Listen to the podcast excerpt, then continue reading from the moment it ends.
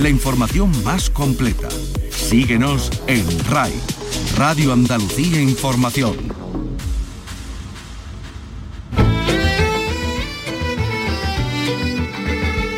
En RAI, Andalucía es cultura.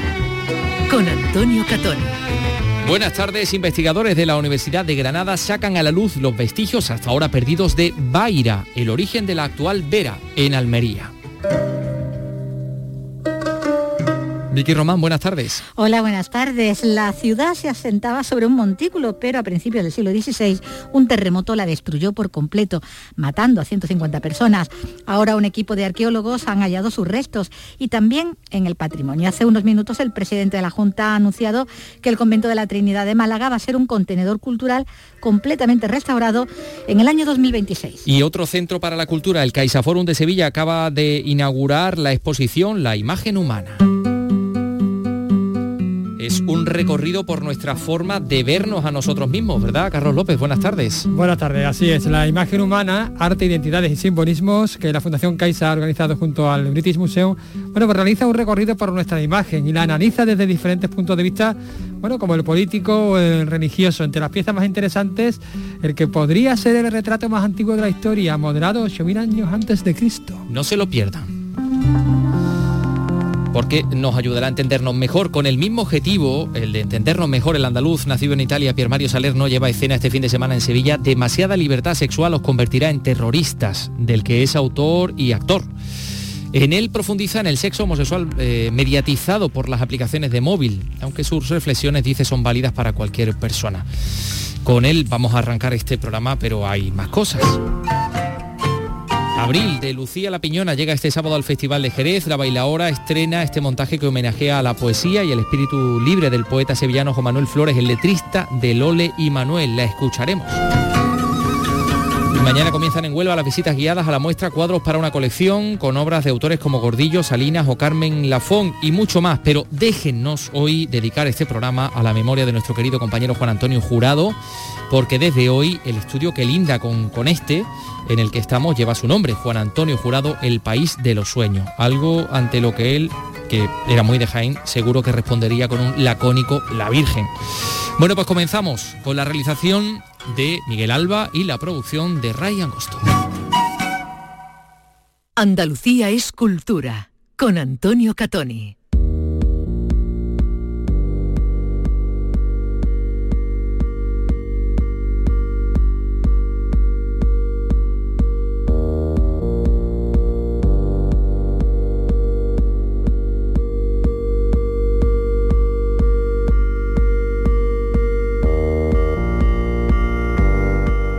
Este próximo viernes y sábado en Viento Sur Teatro en, en, Sevilla vamos a poder asistir a una representación muy especial.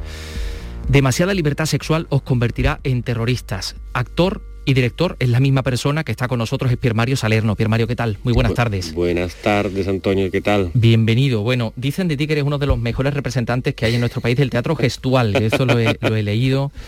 Eh, que ganaste además el premio Nazario en el, en el FOC con tu obra Amor en Guerra estás trabajando en Viento Sur, das clases también en la, Universidad Pablo de la Vide, estás con eh, Teatro Clásico de Sevilla, por cierto, de eso tendremos que hablar eh, más adelante, pero ahora estás con esta obra eh, que surge de una, el título es una, cita de, de Pier Paolo Pasolini, de, tu, de tu tocayo. ¿Os convertirá en terroristas contra quién? ¿Qué quieres decir? ¿Por qué has elegido este título? Pues bueno, yo creo que mm, la de Pasolini es, la de Pasolini es una provocación que, yo recojo eh, con mi obra de teatro. En Pasolini lo que, hacía era analizar cómo había cambiado la sociedad italiana y sobre todo la sexualidad de, las mujeres eh, entre los años 50 y los años 70. Eh, y como la, rápida esto cambio tan rápido había pues, creado situaciones que eran bueno ambiguas digamos porque obviamente la libertad sexual es algo magnífico y algo del cual no podemos absolutamente quejarnos. El problema es cómo utilizamos las herramientas que tenemos y si somos capaces y tenemos una conciencia, y eh, una educación emocional para poder realmente utilizar todas estas herramientas que nos da la, modernidad, que nos da la vida, que nos da la sociedad, mm, sin vernos afectados por eso. El papel central lo ocupa el sexo. Esto es una obra de autoficción, como decimos. Es una obra de autoficción. La autoficción es una, podemos definirla como un género en el cual un autor empieza a hablar a partir de sí mismo y lleva y explora los temas que más les interesan. Entonces esto no significa que todo lo que, que cuento en la obra me haya pasado personalmente, sino que el personaje de mí mismo, digamos, mm, le van ocurriendo mm, todas estas cuestiones. Digamos que se lleva al límite la situación, se lleva al límite. Y este límite pues es a partir de historias personales, pero también mucho a partir de testimonios que he ido recogiendo para eh, cuando estaba investigando sobre, sobre lo que quería contar. Y lo que quieres contar es también, eh, bueno, pues eh, dónde estamos en este mundo, una realidad que no sé si es excesivamente concreta sobre el colectivo homosexual, sobre el colectivo gay, pero que, mm, bueno, que eh, eh, es muy conocida, ¿no? Es, digamos, la mediatización de las relaciones sexuales y de las relaciones amorosas a través de las aplicaciones de, los teléfonos, ¿no? Claro. Las, digamos que las aplicaciones, las aplicaciones son productos de las corporaciones, fundamentalmente. Lo que hacen las corporaciones, como cualquier corporación, es querer hacer dinero y utilizar cualquier tipo, cualquier medio posible y, cualquier pulsión del ser humano para poder hacer dinero. Entonces, el amor y el sexo son algo que están muy cerca y, son, ah, y son algo muy animal, muy, que está muy dentro de la sociedad del ser humano. Quiero decir, eh, por el amor se han, se han, desencadenado guerras y se han hecho descubrimientos científicos.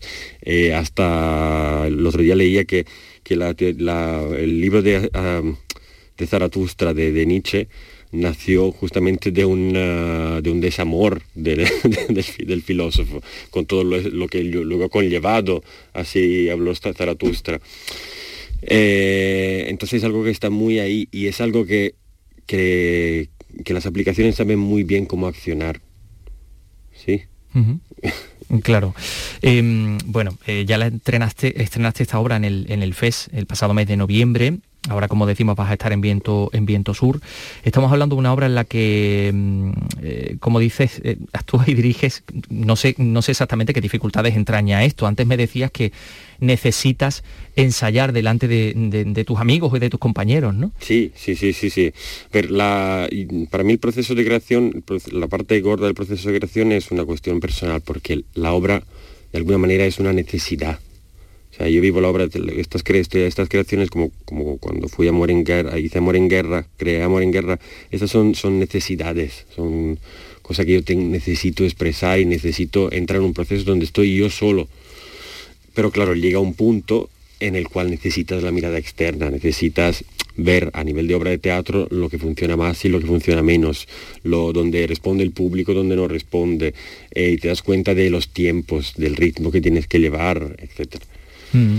Eh, ahí hablas de, eh, como decimos, del, amor, del sexo, de las, eh, de las drogas, de una situación que te quería preguntar, porque esto además es una pregunta que, existe en la, sociedad, ¿es más promiscuo que el resto de la sociedad el, colectivo gay? Yo no creo que el colectivo gay sea más promiscuo. Creo que se hayan creado por la historia del colectivo gay más situaciones donde, donde más situaciones específicas y más eh, sitios específicos donde es más fácil consumir sexo. Pero el mundo gay es promiscuo igual que el mundo heterosexual. yo creo que no hay diferencia en mm. esto.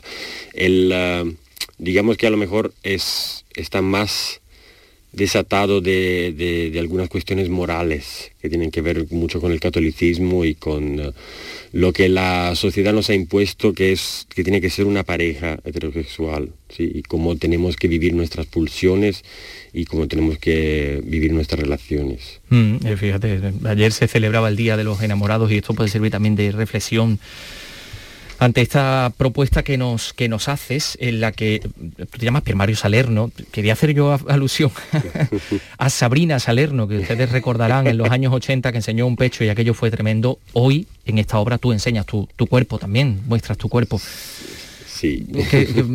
¿Cómo y por qué? Bueno, y en realidad no, yo no salgo nudo a escena en esta obra, porque es una cosa que me estuve, me estuve planteando, pero luego creí, que, era creí que, era innecesario en este momento, además porque hay grandes proyecciones donde ahí sí que salgo desnudo, en realidad.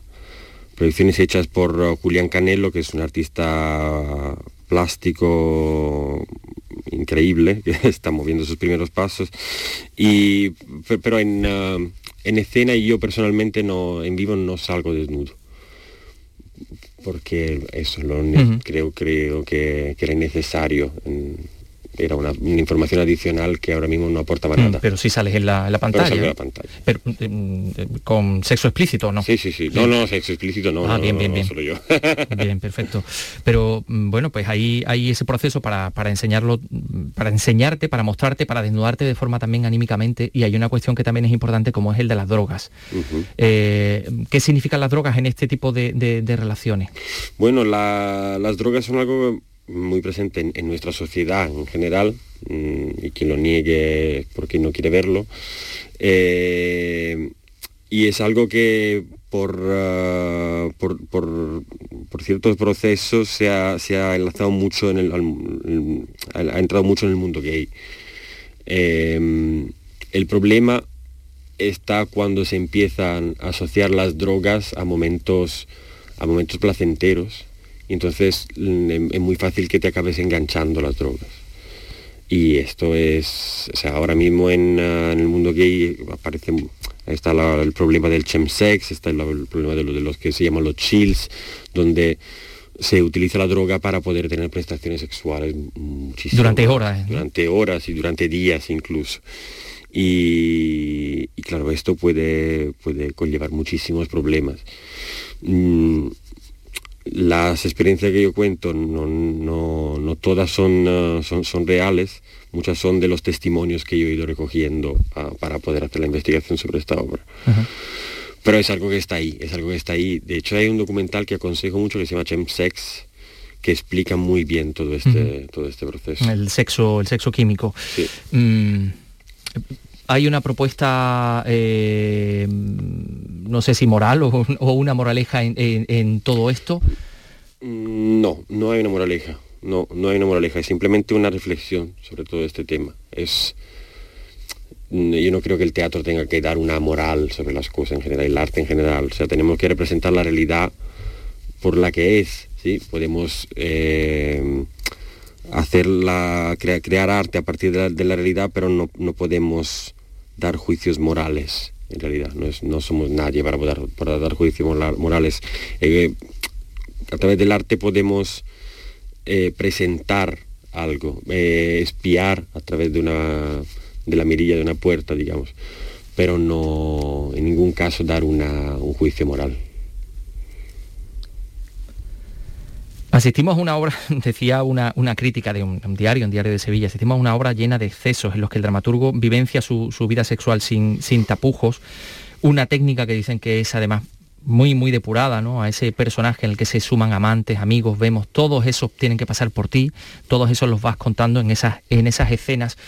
¿En qué nos está convirtiendo esta situación que, vivimos ahora, Pierre Mario?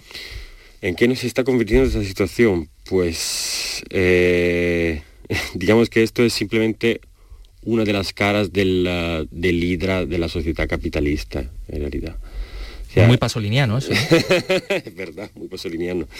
Em, nos está convirtiendo, no, en todos casos evidentemente, pero muchas veces nos está convirtiendo en, máquinas, en máquinas, en, uh, en, contenedores vacíos, que llenamos todo el rato, queremos todo el rato que nos llenen o queremos llenar todo el rato a, los demás, pero no, al final nos falta realmente un poco el amor propio muchas veces. Yo creo que esta obra tiene mucho que ver con la, búsqueda del amor, con la, búsqueda del amor que es algo muy propio del ser humano, como dijimos, antes.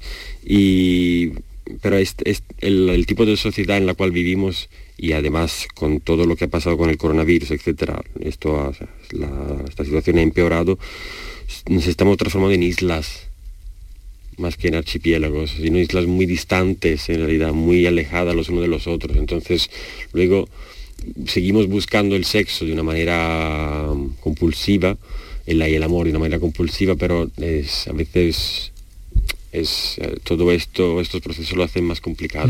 Tú recuerdas aquella película de por qué lo llaman amor cuando quieren decir sexo, ¿no? Que también hay mucha gente que confunde, ¿no? Total, que el amor no es una creación burguesa, no es una invención burguesa, el amor existe.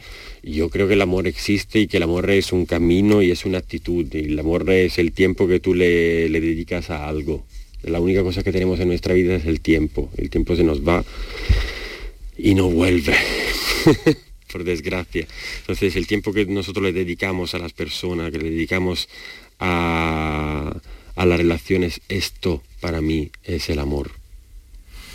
Bueno, pues no van a perder ustedes el tiempo si van a ver demasiada libertad sexual los convertirá en terroristas. Este viernes 18, sábado 19, en Viento Sur Teatro, en, Triana, donde por cierto das, clase. Eh, y además nosotros hemos estado allí eh, en muchas ocasiones con Maite y, en fin, hemos pasado un rato estupendo. Eh, ya saben ustedes que aún creo que quedan entradas, pues, evidentemente mm, a través de la web las podemos encontrar fácilmente. Es la reflexión de Permario Salerno, que yo creo que es muy válida en, esto, en estos tiempos. Permario, muchas gracias, mucha mierda. Muchas gracias. en RAI, Andalucía es cultura.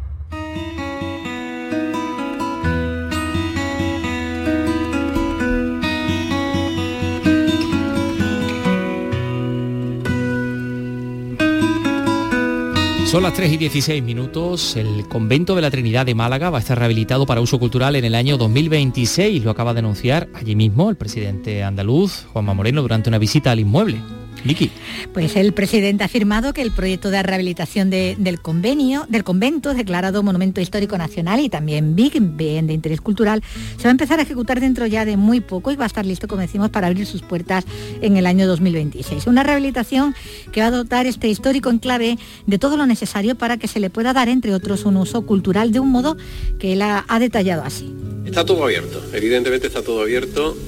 Eh, eh, como está diciéndome aquí la consejera, y de todo. Aquí se va a hacer exposiciones, artes escénicas, o sea, es una gran infraestructura cultural y esa gran infraestructura cultural va a ser eh, muy poliédrica, ¿no? Va a permitir que se pueda hacer muy diversa, ¿no? Que se pueda hacer muchas cosas. Y por supuesto está abierto a las propuestas que nos haga también, eh, eh, como no puede ser de otra manera, el alcalde de la ciudad, ¿no? Tenemos además tiempo para hacer, a medida que se va rehabilitando y, y haciendo realidad, vamos a ir trabajando junto con el ayuntamiento para darle el uso que sea más interesante eh, para la ciudad y más interesante también para Andalucía. Bueno, la rehabilitación y el uso cultural del convento de la Trinidad responde así a todas esas reivindicaciones por parte de las entidades culturales de, la ciudad que lo venían reclamando ¿no? desde hacía ya bastante tiempo y se enmarca en ese plan del gobierno autonómico que está enfocado en potenciar la imagen de una Málaga abierta, cosmopolita y en la vanguardia cultural, a decir también del presidente andaluz. Casi 18 millones y medio se van a invertir en estas obras y estará abierto, ha dicho el presidente hoy, en el año 2026. Bueno, otro asunto patrimonial la ciudad de Baira. Investigadores de la Universidad de Granada han sacado a la luz parte de esta antigua ciudad que es eh, el antecedente de la actual Vera, en la provincia de Almería, ¿no? que fue, eh, Baira fue destruida por un terremoto en el siglo XVI. José Antonio Fuentes, Almería, cuéntanos. La ciudad de Baira se asentaba sobre un montículo conocido hoy como el Cerro del Espíritu Santo. El 9 de noviembre de 1518, un terremoto la destruyó por completo matando a 150 personas.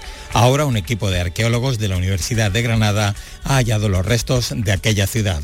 Alberto García es profesor de Historia Medieval de la Universidad de Granada y es la recuperación de la memoria. Efectivamente, para todos los habitantes de Vera eh, son conocedores de este acontecimiento en su pasado y quieren recuperar, y así lo ha mostrado el ayuntamiento, quieren recuperar qué ocurrió en 1518 realmente, por qué, por qué se tuvo que abandonar esta ciudad, cómo sobrevivieron a este acontecimiento y cómo crearon la nueva ciudad, la actual ciudad de Vera. Aún quedan muchos restos por descubrir. Moisés Alonso es arqueólogo un rico patrimonio que no solo es eh, o no solo se centra en la ciudad de Vera, sino que se extiende por, otros sitios. Podríamos hablar desde el yacimiento de Teresa al yacimiento de Overa, en el castillo de Santa Bárbara, espacios que aún no han sido objeto de una intervención arqueológica y que llevamos tiempo analizando desde una perspectiva del espacio, del territorio, del paisaje la nueva vera se construyó en el llano, distante a más de un tiro de ballesta del cerro donde estaba la vieja Baira. Hoy Vera es uno de los centros turísticos más importantes de Almería. Ahí están los arqueólogos trabajando para, para contarnos lo que, lo que fuimos, que en definitiva es contar lo que somos.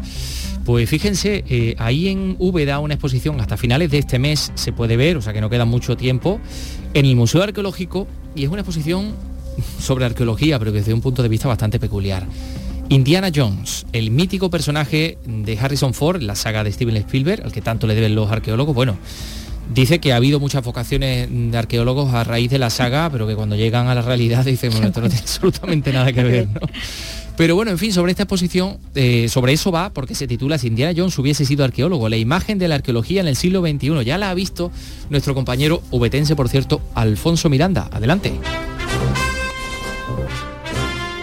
Si Indiana Jones hubiese vivido, por ejemplo, en la provincia de Jaén, hubiese alucinado con todos los tesoros arqueológicos que dicen que hay por descubrir en esta provincia. Por eso, el director del Museo Arqueológico de Úbeda, Manuel Madrid, ha ideado una exposición que en el fondo es explicarle al visitante el trabajo que en la realidad hacen los arqueólogos, pero utilizando escenas y paneles explicativos de las diferentes películas de la saga de Indiana Jones. Es una comparativa entre lo que es la fantasía que se nos enseña en las películas, pues eso se ve el sombrero, el, revólver, el látigo de Indiana Jones, una lucerna antigua. Y luego lo que en realidad consiste en la arqueología, que es pues, ver las reglas de medición, los planos, en este caso de la era del Alcázar, son planos reales. Y son utensilios reales, el, el metro, pinceles con los que ellos van limpiando poco a poco las piezas que van descubriendo, demostrado mediante estudios que se han hecho muchas más investigaciones eh, de arqueológicas a raíz de la película. Así que si quieres sentirse como un intrépido arqueólogo pero sin correr tanto riesgo como Harrison Ford en Indiana Jones, tiene hasta finales de mes para ir al Museo Arqueológico de Úbeda. Por cierto, la entrada es gratuita.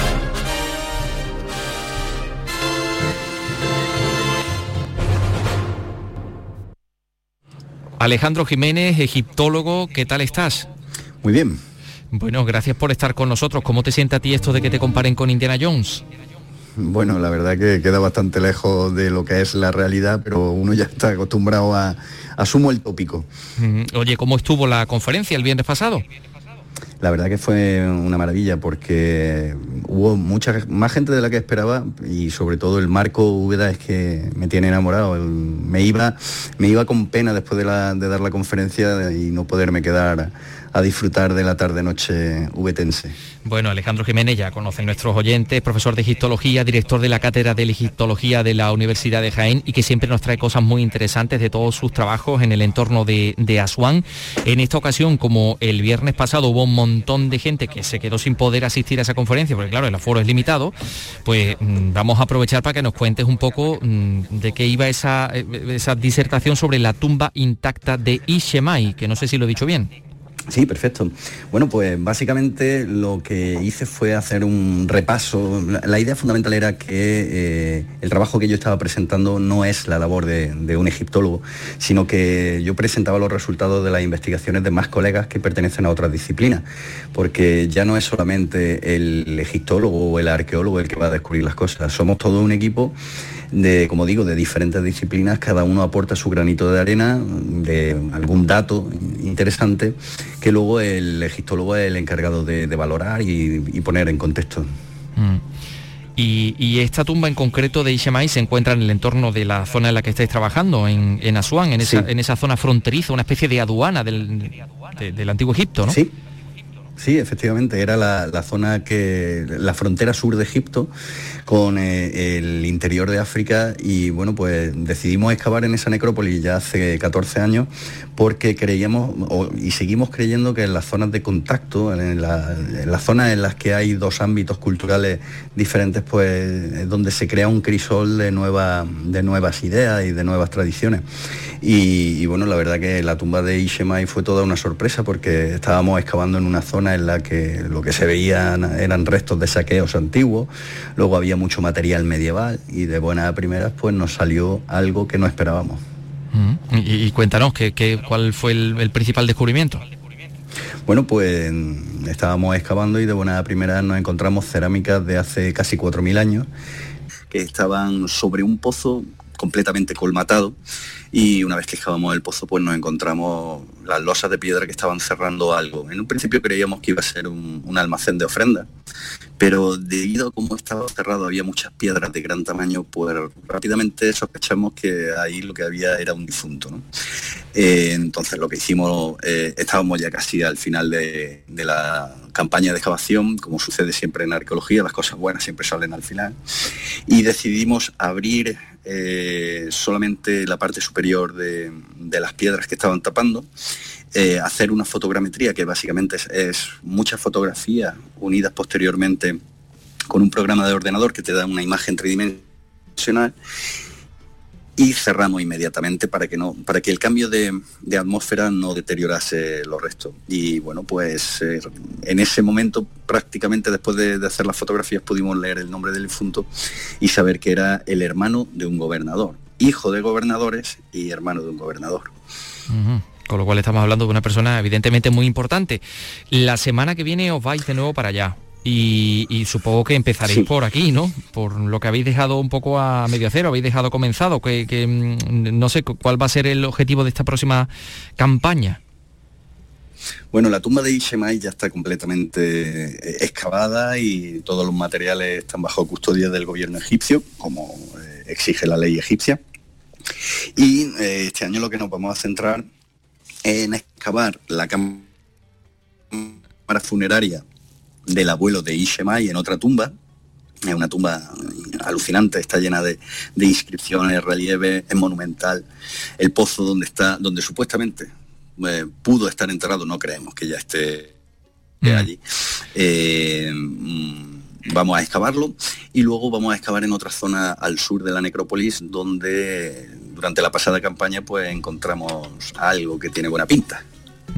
Y ahí lo dejo. A, a, ver si te puedes mover un poco, eh, Alejandro, y, y mejoramos la, la, conexión porque de vez en cuando se te, se te va un poco la, el, el, sonido. Bueno, eh, vamos, vale. a, vamos a dejar ahí un poco la incógnita, pero en cualquier caso cuéntanos cuántos, cuántos días, mm, de cuántos días va a costar esta próxima campaña y cuánto tiempo vais a estar allí en unas temperaturas que además, por cierto, a esta época del año ya empiezan a subir, ¿no? Sí, ese va a ser uno de los problemas, pero mm, lamentablemente no hemos tenido eh, los permisos de, de, seguridad que son obligatorios eh, para poder eh, empezar las excavaciones cuando queríamos y vamos a estar unas cinco semanas, hasta prácticamente la Semana Santa.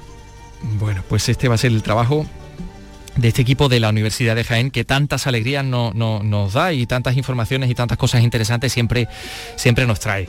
Alejandro Jiménez, eh, profesor de egiptología, nuestro egiptólogo particular, permíteme que te llamemos así porque cada vez que tenemos una duda siempre acudimos a ti y siempre muy, muy amablemente no, nos contestas y nos ayudas. Un abrazo, que vaya todo bien y muchas gracias. Muchas gracias, muchas gracias, un abrazo.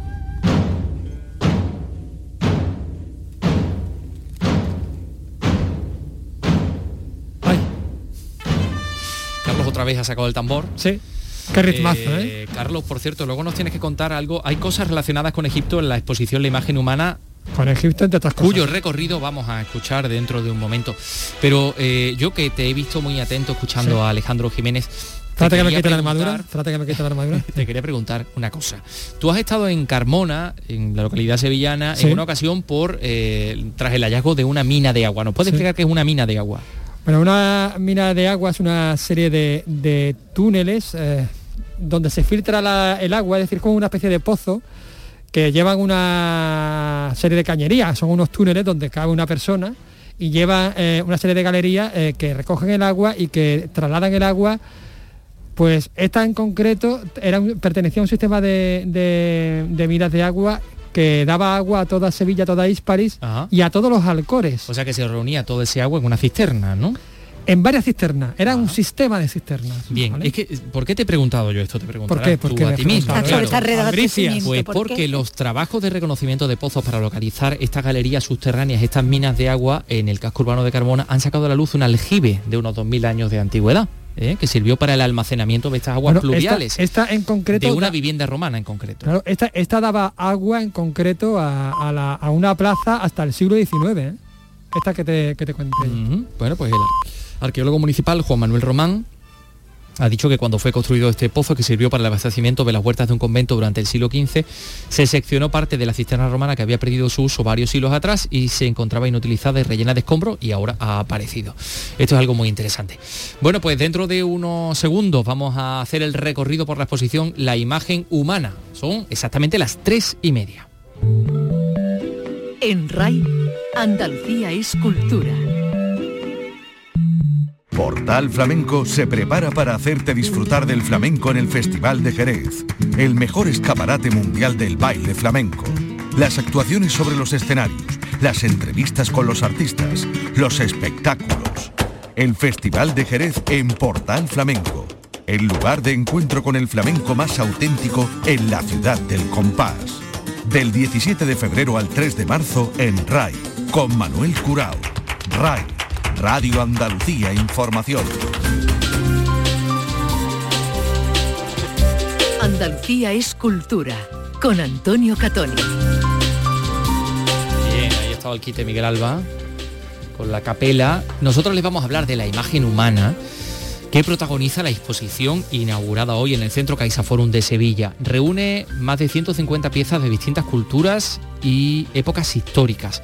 La mayoría pertenecen al Museo Británico, entre ellas el retrato más antiguo del mundo, ese que me hemos contado en la portería, que tiene como unos 8.000 años de antigüedad. No, perdón, que data del 8.000 antes de Cristo, o sea que ya estamos hablando de unos 10.000 años de antigüedad. Y es sobrecogedoramente moderno. Y hablamos de una joven eh, de Egipto, eh, lo vamos a escuchar, así que no voy a develar más datos. Y es que la representación figurativa del rostro y de la figura humana, pues la verdad es que no es cosa de las redes sociales, no es cosa de Instagram, desde la antigüedad y en todas las culturas para representar de manera simbólica la belleza, el poder político, el económico, la religión, pues se ha usado la imagen humana, nuestra imagen. He tenido oportunidad, como digo, de, recorrerla que ha sido una, toda una experiencia, la verdad, y si, te parece, eh, la escuchamos. No, no, eh, ha sido toda una experiencia para ti y va a ser una experiencia para todos los oyentes de este programa Andalucía Escultura. Adelante. Pues vamos a comenzar esta visita sobre la representación de la imagen humana junto a Moisés Roiz, que es el director de Caixa Forum. Muchas gracias, Carlos. Encantado de estar otra vez con vosotros y de que volváis a, vuestra Caixa, a vuestra casa, Caixa Forum Sevilla. Muchas gracias. Y con un fichaje nuevo. Él se llama Alberto Cors, el responsable del equipo educativo. ¿Qué tal? Pues buenos días, encantado de estar con vosotros aquí. Vamos a empezar y tenemos aquí una fotografía a gran tamaño, que es una especie de maja de Goya, pero, pero moderna, ¿no?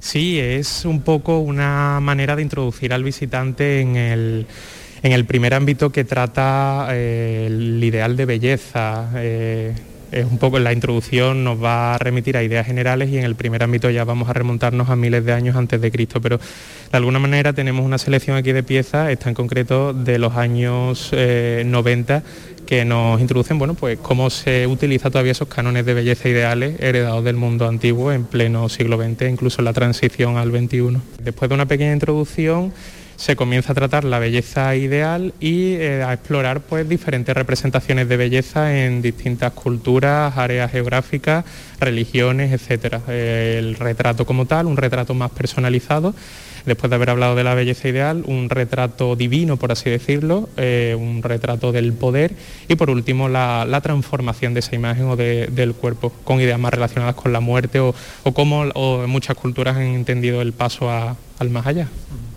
Bueno, pues, eh, eh, estamos hablando de, piezas, de un número de piezas que, que supera los 150 piezas. Sí, son eh, algo más de 150 piezas, la mayoría del British Museum, del Museo Británico, y, es una suerte, de verdad, el que podamos traer a Sevilla este número de piezas del, Museo Británico, que es algo que eh, en la mayoría de los casos o vas a Londres o puedes ir a Londres, que mucha gente desgraciadamente no puede ir o no, no vería. Y se acompaña también de eh, siete piezas de la colección de arte contemporáneo de la Caixa, porque durante toda la exposición veremos cómo las piezas dialogan en el tiempo y en el espacio, además de una bellísima pieza del Museo del Prado y otra instalación del, Museo de Arte de, Cataluña. Todo ello para eh, acercarnos a una situación que tenemos hoy día permanentemente en nuestro, nuestro bolsillo y en nuestras manos, que es la imagen humana. Porque cuando vemos ahora a, la gente, iba a decir los chavales y las chavalas, pero no, yo creo que lo hacemos todos, ¿eh? todos los días haciéndonos selfie, pensamos que es algo muy moderno y decimos, es que ahora, ahora es la, época del selfie.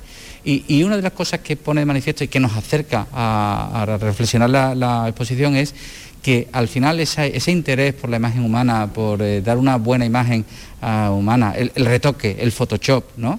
Eso es nuevo en cuanto a la tecnología que se usa, pero no en cuanto a lo que supone de dar una imagen intencionada a, los demás. Y, la exposición eh, nos habla de eso y, creo que va a ser un magnífico espacio para que también las familias, los más jóvenes con los más mayores, a raíz también de este tema, puedan debatir sobre, sobre, sobre esto.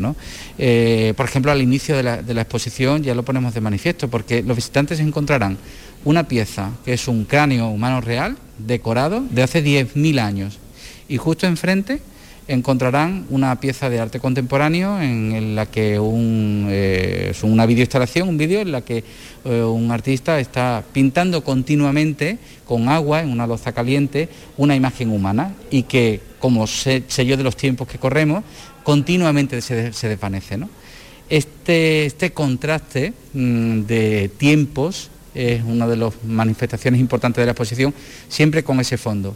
Desde el principio de nuestra, de nuestra presencia como, como tal, como sapiens en, la Tierra, nos ha preocupado, nos ha interesado la imagen humana, la hemos representado y la hemos también modelizado en función a lo que queríamos conseguir porque eh, nadie es perfecto aunque se represente la, perfección. Me llama también mucho la, la atención esta representación de, un Velázquez, de esta Venus de Velázquez tatuada. Totalmente, es eh, una pieza que apela directamente al imaginario colectivo porque, bueno, al final, y recuerdo incluso en, en clase de la universidad como la Venus del espejo de Velázquez, la tradición siempre occidental, es el símbolo o uno de los símbolos máximos de la belleza. ¿Quién no conoce la Venus del espejo de Velázquez? Pero aquí este artista japonés subvierte totalmente ese símbolo, le da la vuelta completamente y cubre esa ah, belleza desnuda en primer lugar de tatuajes tradicionales japoneses que además hacen incluso centrarnos un poco más en el rostro un poco indefinido de la belleza. Esta belleza ideal es intangible, por eso no se puede ver.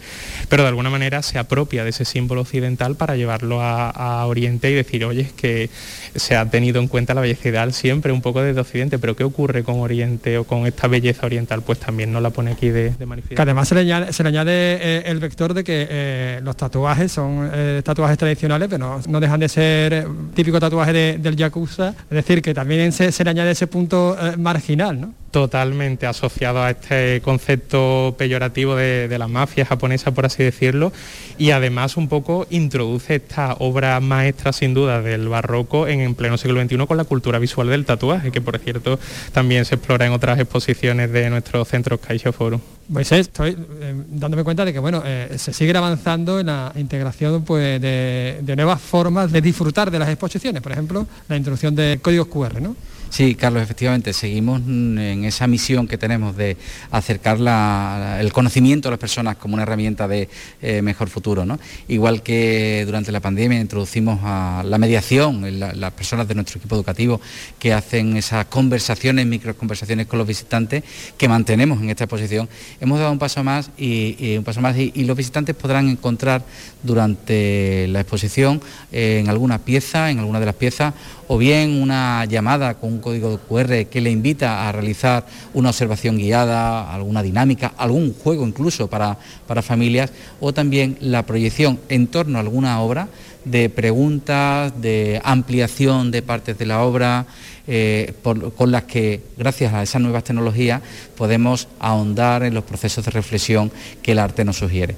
Eh, sin duda es un camino que tenemos que seguir eh, avanzando, sobre todo para conseguir eso, que la gente cuando venga al, museo realmente encuentre que ahí hay conocimiento, que hay reflexión y que eso a todos nos hace más grandes. Por supuesto que sí. Bueno, tenemos aquí una especie de altar, de altar mitológico contemporáneo.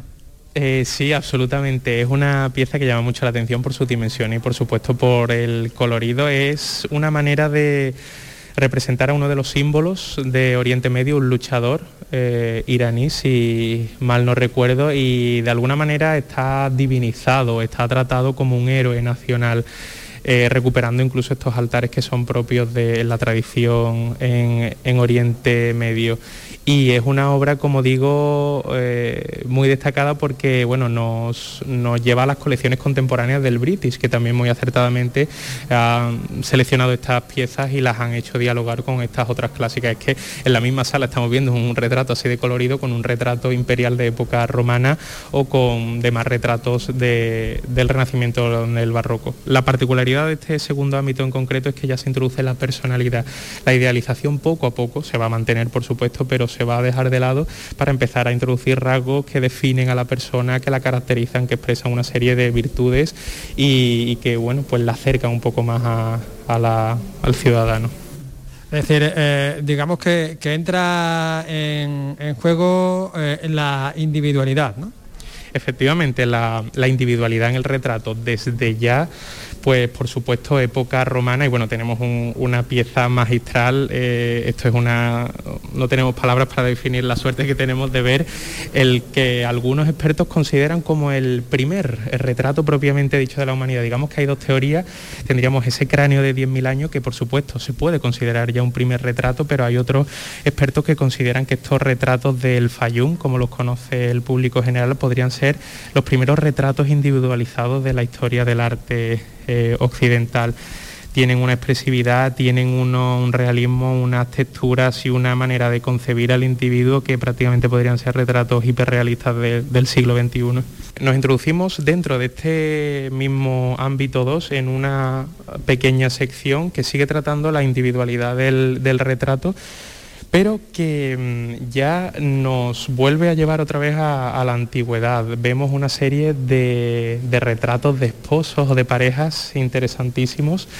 Eh, desde Egipto, Roma o en el arte medieval hindú, donde vemos un poco la expresión de los afectos dentro de esa personalidad mm, por ejemplo, dentro de la escultura egipcia tan hierática, con esas leyes de frontalidad tan inexpresivas, podríamos decir, tan atemporales Vemos una pareja de esposos. Inter... románico también. Totalmente, hasta un poco el barroco no vamos a recuperar esa expresión de las emociones, pero esta pieza es mm, muy destacada porque representa una pareja de esposos eh, totalmente llena de simbología, como es propio del arte egipcio y ella de manera muy sutil le está pasando el brazo por detrás de él y, además le está tocando el, codo. Es una expresión del deseo sexual en la pareja.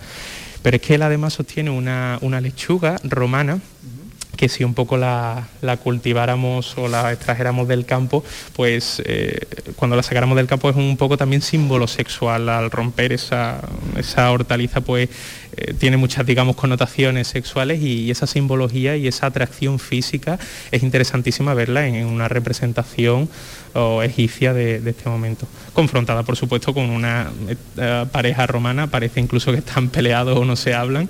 Eh, esto pues también tenía un carácter funerario, es lo que une también a estas dos piezas. Ella incluso parece que, mira hacia otro lado, ¿no? Que, se mira así, ¿no? Sí, se desentiende un poco del marido. Hay varias teorías, algunas nos dicen que, bueno, como su nombre, el de ella, no figura en la lápida, a diferencia del de él, quizás no fuera enterrada junto con su marido, volviera a casarse o quizás se marchara de la ciudad. Hay varias teorías que apuntan a por qué no aparece el nombre de ella, porque la mujer, al igual que en Egipto, va a tener un papel destacado en la sociedad, sobre todo en las clases gobernantes. Puede ser el germen de una novela turca, ¿eh? también hay que decirlo.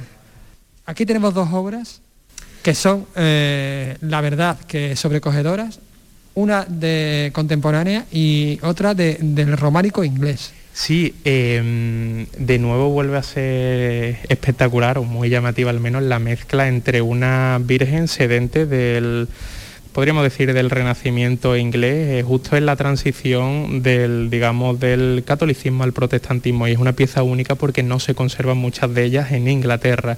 Bueno, porque llegó el protestantismo y acabó con todo. Y hubo, sí, efectivamente, una vertiente iconoclasta, perdón, bastante marcada, avatares históricos en definitiva pero la tenemos, digamos, confrontada con, de nuevo, con esas preguntas multimedia que, apelan al, visitante con una virgen eh, representada en una mujer negra que amamanta a, dos gemelos. Y bueno, vuelve a mezclar, por supuesto, esa iconografía de la Virgen Sedente occidental con la representación de una mujer africana, eh, las paredes desnudas, el, color llamativo del rojo y por supuesto esa especie de silla de ébano, pues no mezclan o fusionan a la perfección esa, esa escultura y la imagen pues transmite, tanto por sus dimensiones como por todo esa simbología, una belleza inquietante, espectacular. Pues muchísimas gracias, lo dicho otra vez, recordamos hasta el 29 de mayo esta exposición que habla de nosotros mismos, porque la representación de, la imagen humana no ha nacido con el Instagram, lleva muchísimos años con nosotros. Claro, claro que sí, eh, querido Carlos. Efectivamente. Qué interesante, oye, qué colorido esa fotografía de la Madonna negra. Ah, que sí. Vestida de un rojo muy intenso. Un rojo súper intenso, la piel negra de, un color muy desnudos los niños, sí. Con preciosa fotografía esa eh, además tiene unas dimensiones enormes y esa habitación vacía, ¿no? desolada. Bueno, pues tenemos que decir, Carlos, que esta eh, exposición está comisionada por el conservador de las exposiciones internacionales del Museo Británico, Brendan Moore. efectivamente, que ha participado en riguroso y directo desde Londres. Sí. A través de eh, Carlos, no, no habrá sido capaz de... Sí, por supuesto que he sido capaz. Y efectivamente, le he preguntado, ya que estamos aquí, pues ya que estamos ahí hablamos de imágenes simbólicas, pues por unas imágenes muy simbólicas y muy importantes en Andalucía, que son las de la Semana Santa, nuestra Semana Santa. Y eh, sí, sí, sí, sí, sí.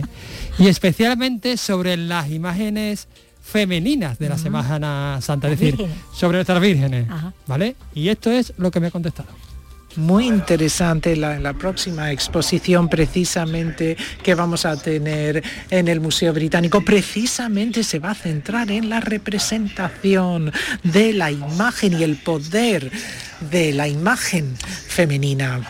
Y en la sección de religión, pues sí que vamos a poder ver representaciones de dioses en la sección del cuerpo divino. Y también imágenes femeninas. La verdad es que no hay alcance suficiente, capacidad suficiente, porque es una exposición de un contenido muy amplio para centrarse específicamente en lo que es la imagen femenina divina. O sea, la noticia es Carlos López logra la exclusiva de eh, la temática de la próxima exposición del Museo Británico. ¿Qué te parece? Fíjate. Y además va, bueno, yo si yo fuera Brendan Moore, tú irías de comisario. Bueno, yo puedo ir, hombre, no es decir de comisario, pero de comisario. De, asesor por lo menos. de, asesor. de, asesor. Sí, sí, sí, sí. Lo veo, lo veo, querido Carlos. Bueno, pues ha estado fantástica esta, eh, este recorrido por la imagen humana. Recuerden que la exposición va a permanecer abierta en el CaixaForum Sevilla hasta el próximo 29 de mayo. ¿eh? La imagen Hay visita guiada, visitas para la familia, de todo. Pues mira, por cierto, eh, mañana jueves comienzan las visitas guiadas a otra exposición no tiene nada que ver, de muy diverso tipo, en Huelva. La muestra cuadros para una colección en la sala El Comercial, donde hay cuadros de, autores como Guillermo Pérez Villalta, como Gordillo, como Lafón, como José Caballero. Bueno, los datos los tiene Sebastián Forero. Esta muestra ofrece un recorrido por las tendencias artísticas más significativas del siglo XX y las primeras décadas del XXI y contiene obras de importantes artistas locales como José Caballero, Tomás García Asensio y Carmen Ziegler. También será posible ver obras de Gordillo, Salinas y Zobel y las piezas de Antonio Saura, Carmen Lafón, Guillermo Pérez Villalta y Barbadillo completan esta colección. La exposición estará abierta al público hasta el 5 de marzo de 11 a 2 de la tarde y de 5 de la tarde a 8 de la noche. De lunes a sábado en la sala El Comercial, situada en la calle Jesús Nazareno 12 de la capital onubense.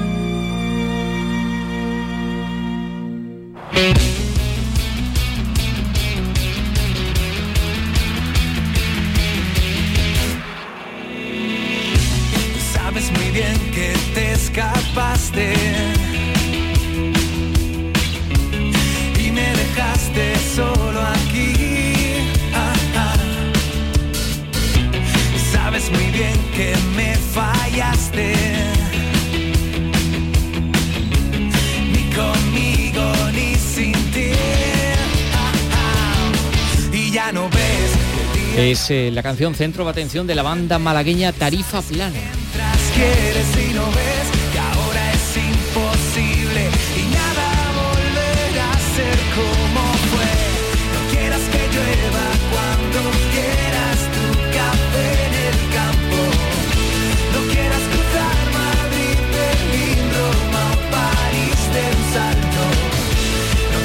Bueno, pues esta canción es desde esta tarde la banda sonora de la Vuelta Ciclista Andalucía Ruta del Sol. Esta canción va a sonar en 180 países donde los cinco días que durante los cinco días que, dura la prueba una mm, Vuelta Ciclista Andalucía que va a transmitir eh, en esta edición, la número 68, pues esta casa, Canal Sur y Andalucía Televisión. Alicia Pérez, cuéntanos. Es un nuevo hito para esta banda que fue ganadora del concurso de nuevos talentos de Alejandro Sanz y Starlight Festival y reconocida como Grupo Revelación Andaluz en 2016 por Canal Fiesta Radio. Detrás hay años de trabajo, lo han sabido ver en la organización de la Vuelta Ciclista. Se cantará su centro de atención en todo el mundo. Luis Migrayonay, Richie, Samuel Peláez y Javier Rubiño, al que escuchamos, son tarifa plana. tiene una repercusión increíble. Eh, estamos hablando que esto se retransmite para cien- más de 180 países diariamente. Entonces la repercusión es máxima, claro. Este no es un mundo desconocido para el guitarra de la banda. Fui ciclista, de pequeñas casualidades de la vida. Yo fui en, en su día, vamos, de cadete, yo corrí el campeonato de Andalucía de, de ciclismo y tal, y, y fíjate, hoy en día poniéndole música a la, a la Vuelta a Andalucía. La primera pedaleada al ritmo de centro de atención finaliza esta tarde en Iznájar.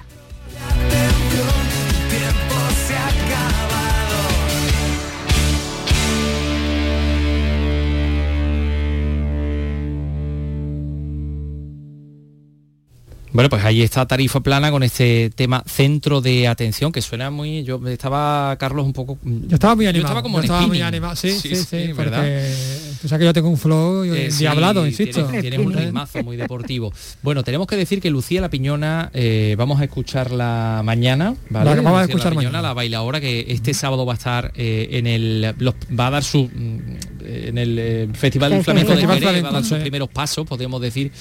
Y ahí va a estar Lucía La Piñona en este arranque. Vamos a hablar de un documental, un documental que se estrena este viernes.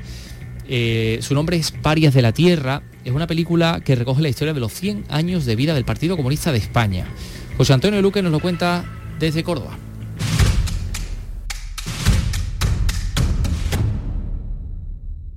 Las batallitas son las batallitas verdaderas que cuentas porque las llevas dentro. Se trata de un documental que mezcla animación con imágenes de archivo extraídas de televisión española y de la documentación gráfica del PCI del Partido Comunista francés. Es una película testimonio que va más allá de la propia formación política para recoger los problemas e inquietudes de los empobrecidos, como nos cuenta Mauricio Valiente, que es secretario de Memoria Democrática del PC. Es un juego con, esa parte de la internacional que creo que, conecta con un, un grito con- contra la injusticia, ¿no? contra, contra la realidad que a veces se nos olvida que, que- ha tenido que vivir la mayoría y que vive la mayoría del, planeta. La película discurre con un ritmo narrativo similar a la conversación oral, poniendo cara a la militancia. Entre las experiencias reflejadas, además de Julián Guita, están la de los cordobeses Isabel Amil y Ernesto Caballero. Por esa razón, el estreno nacional tiene lugar en los cines Guadalquivir de Córdoba.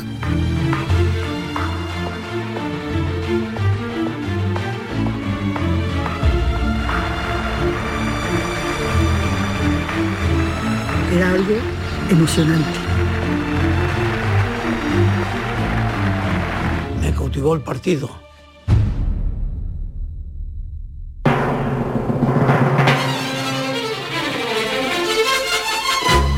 En RAI, Andalucía es cultura. Y las series, claro, las series como producto de eh, producto audiovisual, las series de televisión que se convierten en objeto de investigación científica a través de una revista digital editada por la Universidad de Córdoba eh, que tiene por título Seriarte. Luque, cuéntanos. Se trata de una revista de consulta libre de periodicidad semestral que se puede seguir desde la web de la UCO conteniendo trabajos de investigación. En ellos se analizan a partir del boom de las series televisivas en televisiones generalistas y plataformas el lenguaje visual y el contenido de las series considerado ahora como objeto de estudio.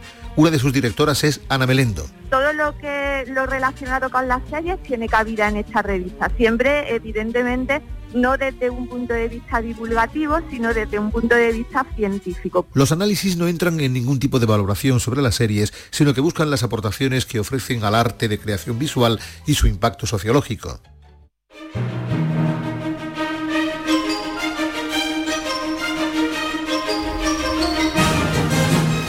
Por cierto, también en lo audiovisual, eh, el desierto de tabernas ha tenido un protagonismo especial este fin de semana en Estonia. Eh, bueno, pues un cantante llamado Stefan ha No, ganado el Stefan. festival para representar a su país. Vamos a ver, tú no tienes ni idea de, de la música estonia, querido Yo Carlos, ¿no? solo, solo, solo- solo de los 80 primeros. Eh, Escúchame, vamos a ver. Estefan ha ganado el festival para representar a Estonia en Eurovisión. Y ahora ese vídeo tiene como escenario, eh, bueno, pues este desierto ¿no? de tabernas. Claro, José Antonio Fuentes, Almería. Desierto y Stefan cantando su tema Hop ataviado con un poncho parecido al de Clint Eastwood en la mítica película El bueno, el feo y el malo.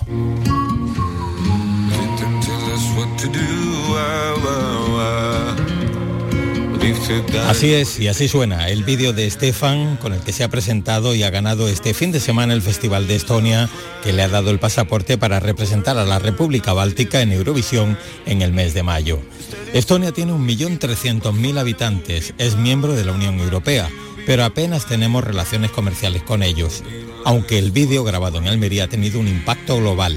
Millones de eurofans han convertido a Stefan en tendencia en redes sociales durante el fin de semana y el desierto de tabernas se ha visto en todo el mundo.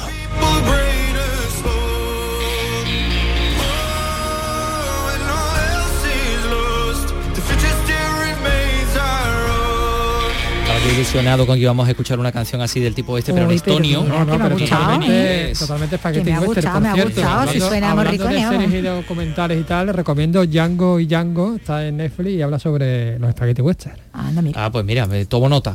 Bueno, pues eh, mm, una última información eh, sobre el tema flamenco, porque Granada inicia este sábado el ciclo Flamenco Patrimonio Flamenco, que es un programa que se va a desarrollar todos los sábados durante cuatro meses, nada más y nada menos que en el Sacromonte, combinando figuras de la zambra, jóvenes valores y también voces consolidadas del flamenco. En Carnaval Donado, Granada, cuéntanos.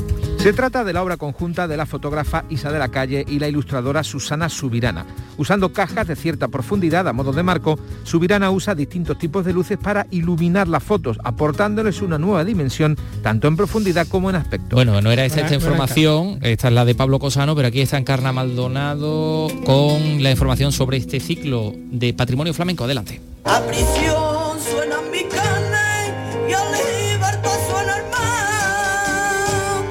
Amalia, una autoridad de la Zambra del Sacromonte que nunca ha tenido espectáculo propio, cantará junto a jóvenes como Fran y Noelia, casi recién salidos de la Escuela de Flamenco, Juanito de Illora, que durante años acompañara a Camarón, o Amparo Heredia La Repompilla, lámpara minera de 2021.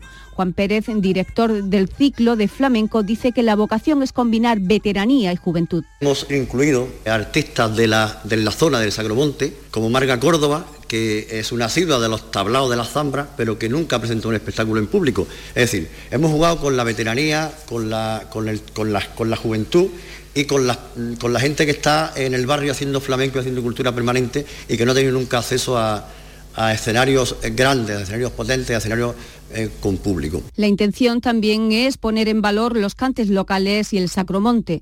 El programa conmemora el concurso de Cante Hondo de 1922, un certamen empujado por Manuel de Falla y Federico García Lorca, que marcó un antes y un después en el reconocimiento del flamenco como arte.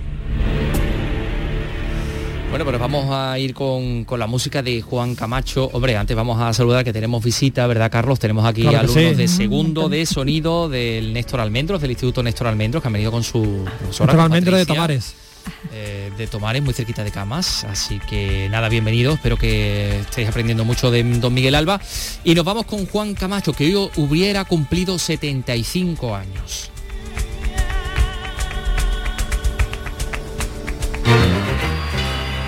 Ahí está, el valenciano Juan Camacho Coy, que nos dejó, como decimos, con 35 años en 1982 a causa de un accidente de tráfico. Bueno, pues con este tema nos vamos, llegan las noticias, mañana regresamos a las 3 de la tarde. Adiós. Adiós. Todos dicen que es mentira que te quiero, porque nunca me habían visto enamorado. Yo te juro que yo mismo no comprendo el por qué me fascina tu mirada. Cuando estoy cerca de ti tú estás contenta y no quisiera que de nadie te acordaras. Tengo celos hasta del pensamiento que pueda recordarme a otra persona amar.